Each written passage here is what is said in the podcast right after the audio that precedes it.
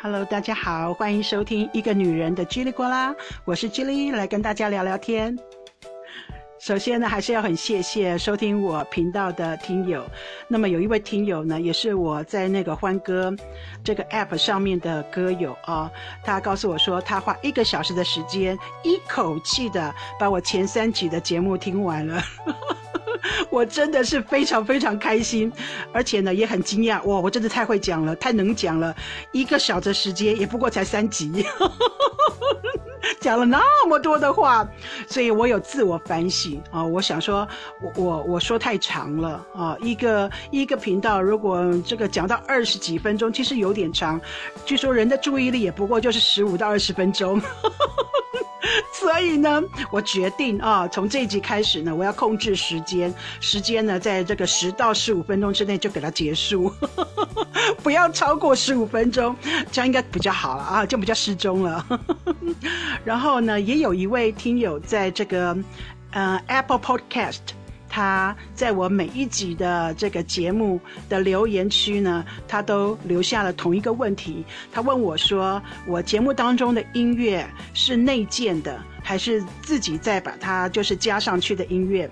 其实呢，我的频道是在这个 First Story 啊这个平台这个 App 上录制的。那么这个平台呢，有那个音乐资料，也不过一小段的音乐，不过就是一分钟到三分钟。这样的长度很短，大概就是给你用作这个开场白的这个背景音乐啊来使用的，所以我一切就是按照这个 First Story 这个平台上怎么让我操操作，我就怎么操作，没有特殊的技巧，就跟着指示做，这样就对了。我自己本身也是不喜欢太太复杂的东西。所以呢，我在这边再次推荐哦，这个 First Story 帮他们做一个广告。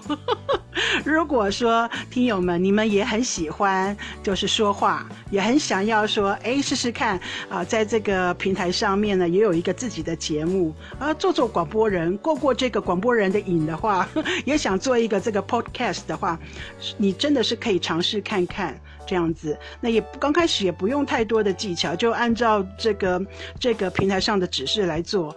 其实啊，这个音乐也不是顶重要的，当然是可以增加气氛呐，啊也可以呢让这个听友们啊，这个听友们的这个听觉上面会比较舒服一点啊，感觉上这节目是有安排的。可是没有音乐也 OK 呀，所以我我自己是是觉得。啊，如果说我真的有时间、有能力、有这种技术的话，我去学怎么样把这个频道的节目啊弄得更精致一点，更听起来更像这个专业的广播节目，我就我就会去做，我愿意去做。但是因为生活中还有其他的事情，所以那不是我的重点，我的重点是说话。好不长进哦！只要能够说话，有耳麦，我现在讲话也不是用专业的麦克风，哎，就是一般的那个耳麦，听音乐的耳麦，就这样子。所以偶尔会有喷麦的情况，请大家好不好？请大家见谅。我也没有那种防喷的那个罩子，都没有。我就是拿着这个耳麦，对着这个耳麦的麦克风这样说话而已。我觉得呢，就是常怀初衷，很多事情，呃，在你。就是还没有能力做，还没有时间做到更好的情况之下，就把握初衷，做你自己喜欢做的事情，这样就足够了。像我喜欢说话，我能够让我说话，我就很开心了。有没有音乐，其实不是太重要。好。然后我今天呢，这个呃，跟我先生呢有一段很有趣的对话，哦，我就拿这个对话呢当做今天我想要聊的主题，这样子，就是呢下午的时候啊，哈，我就因为我看到一篇文章哈，在讲各国人的骄傲，讲各国人引以为傲的事情，所以我就问我先生说，哎，你你你身为一个荷兰人啊，你自己觉得身为一个荷兰人，你觉得最骄傲的事情是什么？然后他就问我啊，那你身为一个中国人啊，你觉得会让你觉得引以自豪的是什么？我说我就很直观的答，文化跟历史，因为我们有五千年的文化，这小学的这个词句有深深印在我的脑海当中，所以一旦我说中国人叫骄傲，我就会说历史文化，我们五千年的文化。好，对，这真的是我我的骄傲。我真的觉得说啊，我们这个啊博大精深嘛哦。然后呢，这个荷兰人呢就跟我说，嗯，他想很久，就很为难的跟我说。他也不知道什么时候、什么事情可以让他觉得骄傲。哎，如果真的要讲的话，就是他觉得呢，这个荷兰哈这个国家治理的还不错，哈，这个荷兰的政府治理的还不错，他让这个国家嗯感觉起来很干净，哈，这个生活环境很好，感觉很安静，嗯，这个很干净，然后呢，呃，这个治安也很不错。感觉犯罪率也比我顶高的，对不对？荷兰的监狱还要出租给挪威人来关他们挪威的犯人，荷兰的监狱还可以出租的，你知道吗？对啊，然后治安也还挺不错的啊，然后呢，经济也也还不错。身为一个小国家啊，嗯，那个经济也还挺不错的，好，能够做这样不错。然后呢，在奥运上面也表现的不错，体育上面也表现的很好。什么足球啊，那荷兰也是名列前茅的，就是说各方面都是在一个就前五名、前十名的这种感觉，就是中上的程度。所以，所以他就觉得这应该是他觉得最引以自豪的，就是可能这个国家还不错，这样哈，呃，政府也还不错，满意度呢也还还很好，这样。哦，然后我说哇，对呀，这我的感觉也是，我觉得荷兰是一个还挺不错的国家哈，各方面感觉就是好学生啊，哈，不能说优等生，不要这样讲，还要有进步的空间，好学生，荷兰也算是一个好学生这样子。然后呢，我又聊着聊着，我又继续问他说，那你觉得荷兰人最喜欢做的事情是什么？他不假思索的告诉我，抱怨，complain。就大笑了，我就想说，哎，这不是跟你前面讲的那一段话很矛盾吗？你前面一段话是告诉我说你对荷兰各方面都挺满意的，后面那一段那一句话你是告诉我说荷兰人很喜欢抱怨，那抱怨什么呢？就抱怨所有设施，抱怨政府，抱怨经济，抱怨交通工具，抱怨治安，抱怨环境。还有就是各式各样都可以抱怨，能够抱怨的就给他抱出来，这样对了。所以，这到我问他说：“你你觉得荷兰人最喜欢做什么事情的时候呢？”他就说：“抱怨啊，荷兰人最爱抱怨了。”我马上点头如捣蒜，没错，我认识的荷兰人都很会抱怨，而且呢，他们呢抱怨到什么程度呢？我刚开始学荷兰文的时候，在学校啊。就是荷兰语的班级这样哈，那么老师呢在教我们刚一开始教我们书写的时候，就是写一小段的那个那个荷兰短文的时候呢，老师就教我们说写抱怨信，这是很重要的一点，你要学会写抱怨信。比方说呢，啊，你这个隔壁邻居家啊，在这个整修房子，可能整修房子就是太大声了啊，可能会打扰到你的这个呃这个安安这个不要讲安息 睡眠，或者是你的休息时间，可能会打扰你的休息时间，所以你就想要写一封信，写一封字句非常规整的。哦，这个言辞上面呢，委婉中又又见那个强硬，这样子的还不错的一封呢，这个抱怨信，中规中矩啊，在温柔中又见强硬的这种这种用词啊，要就是简短，表达出你的不满。所以真的，我们一开始上短文写作的时候，老师就叫我们写抱怨信，抱怨你的邻居。然后呢，在对话的时候，在教那种对话的时候，老师说：“好，那现在哈，你就是在超级市场买了水果，结果你拿回去看呢，哎，这个水果呢有几颗啊？有有一些是已经是不是有腐烂的情况了？好，就是已经不新鲜的，你就很想抱怨，跟超级市场抱怨说：你们怎么可以有这样的商品？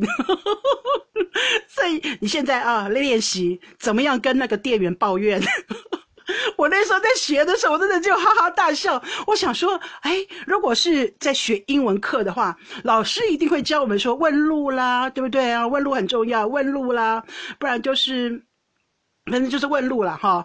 这是很重要，学会对话的一个一个主题。可是，在荷兰荷语课上面，老师就是教我们怎么样跟人家抱怨。所以我就觉得真的是不同的思考这样子。然后我跟我先生聊天的时候，我先生就说，因为在荷兰呢，你有话就要直说。很多人都说荷兰人是很直率的，好，所以他们说话可能有点会得罪人，因为你听了不舒服，因为他们都直话直说。可是这才是最好的沟通，你想说什么就直截了当的说，不要拐弯抹角。哦，那对方也可可以，就是说接近完整的接收到你的讯息。也许你的语言用词上面呢，你可能不够精准，可是至少你直话直说，说白大白话，他至少能够了解你百分之八十九十你的真正的意思，才能他才能够呢对症下药，对你的问题来做你的回应。这样不需要太多赘词，华丽的辞藻都是无病呻吟。所以，所以我今天就告诉。我说，你就是要把自己想说的话说出来，而在生活当中呢，你有任何不满意的事情，你就是找到那个对象，然后跟他抱怨。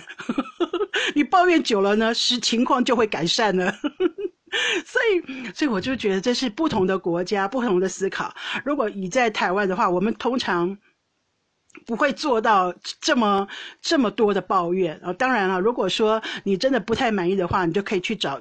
对方找商家，就是要把自己的想法表达出来。可是毕竟这不是一个我们就是全民运动，可是，在荷兰抱怨是一个全民运动，大家都很爱抱怨。然后几个荷兰人聚在一起的时候呢，聊天一开始就是抱怨天气。